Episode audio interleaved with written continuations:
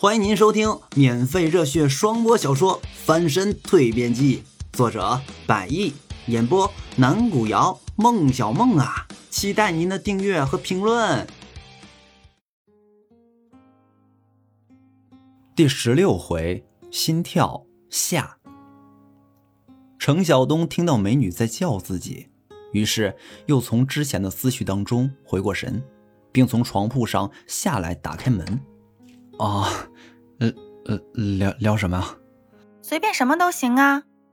面前美女笑嘻嘻的看着他，一番攀谈后，美女冲着程晓东点了点头。哦，原来你也是来北京工作的。而程晓东本身呢，表面还很平常的在跟美女说着自己的一些事情，但其实心里面有一点酸溜溜的感觉。毕竟，来工作跟来打工。虽然从字面理解上看没什么太大的区别，但是工作跟打工很多时候却有些不同的境遇。就拿他自己与面前美女做例子吧。眼前这位性格开朗且时常有些顽皮的美女，人家是啊，又有豪车又有高档小区的楼房，肯定是工作稳定且收入不菲。再看看他自己，一周多以前刚刚从老家上北京来打工。无学业，无技术，无经验，三无人是一个。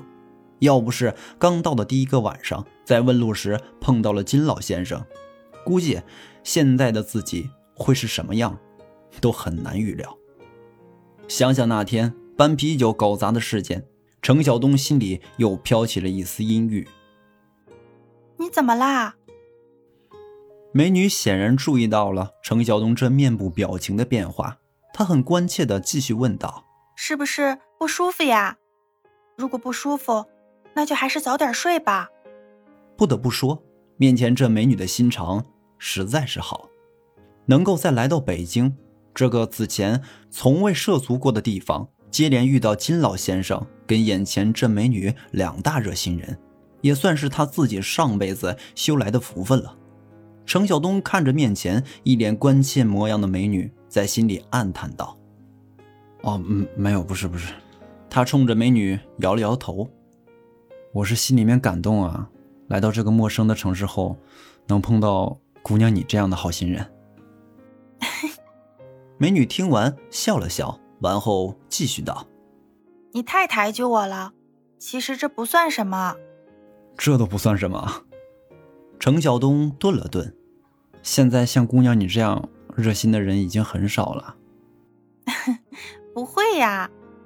美女稍稍停顿了一下，继而又开口道：“你还叫我姑娘，是不是？我们之前还没有各报各姓啊？”哦哦，对对对，是啊。听到这话，程晓东也恍然了，已经好几天了，却还不知道对方的名字，对方叫什么？说来也有点让人觉得好奇了。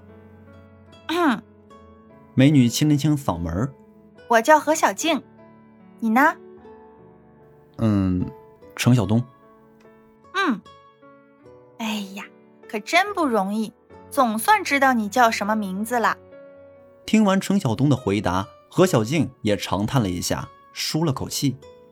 程晓东看着眼前的何小静，没这么夸张的吧？一点不夸张。何小静略微带着啧啧的语调继续道：“都好几天了，才知道你叫什么名字，真是……哎。”这话一出口，确切来说是结合他这句话的语气与他脸上所反映的神情，让程晓东又有些皱起了眉头。从他这语气、这神情当中，程晓东分明从中体会到了一种有所隐隐约约埋怨的意思。而埋怨的对象自然是针对在他的身上，那么这美女会埋怨自己什么呢？程晓东心里念叨着。要说，世界上的人有千千万，一个人别说是他的名字了，就连他整个人都算在其中，也不过就如同像是汪洋大海当中的一滴海水，又或者说如同大漠当中的一粒飞沙。那既然如此，为什么这句话说的感觉让他觉得就好像是这美女有些在意的意思呢？程晓东不敢想，也从来没想过让谁去特别在意他自己，更不要说是一个美女了。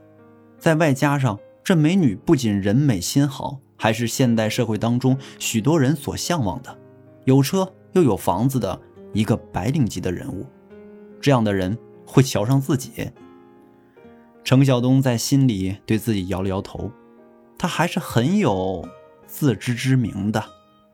也许啊。之所以出现现在这样类似的埋怨，也是因为美女并不知道自己只是个来自乡下跑来北京打工，却还没有找到活路的打工仔而已。程晓东回过神，把话锋一转：“你的名字……嗯……？”何小静疑惑地看了看他，然后继续往下道：“听起来很通俗，很普通，对不对？” 我也是这么觉得的。以前啊，我还想着改名来着，不过后来听说很麻烦的，就没有改了。不啊，程晓东冲他摆了摆手，不普通啊。啊？何小静颇有些惊讶的意思。这还不普通啊？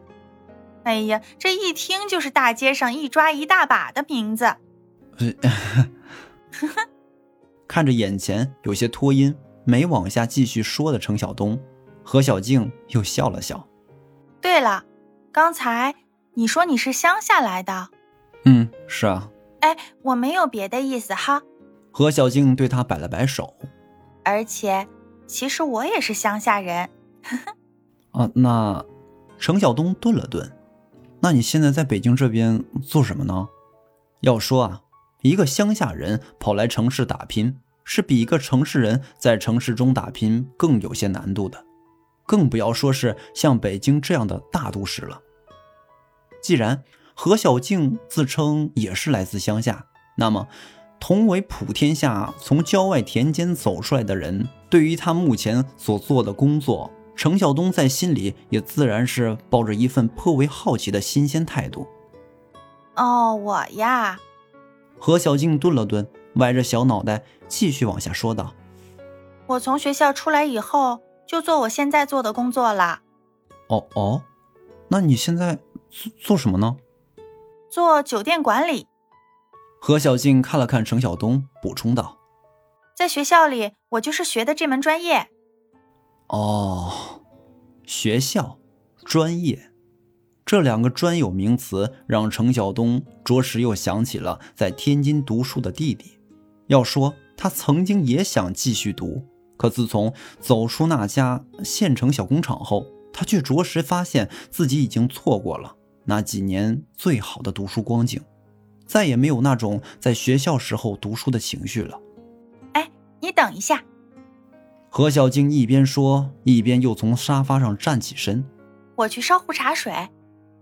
讲这么半天了，估计你也口渴了吧？嗯，是有点儿。程晓东看着他，冲他点了点头。哎呦！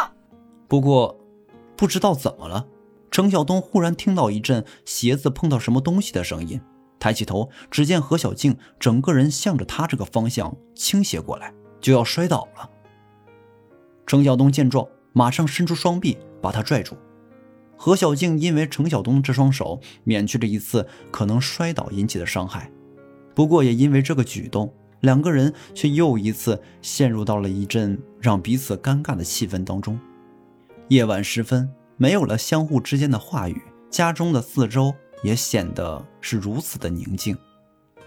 看着眼前的何小静这样一个场景与氛围，程晓东情不自禁又想起之前白天在车上的那回。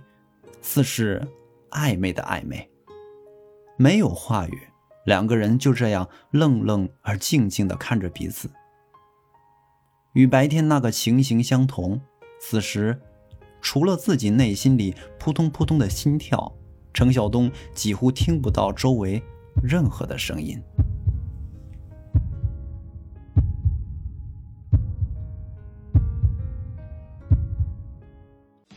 本回已演播完毕，下回更精彩。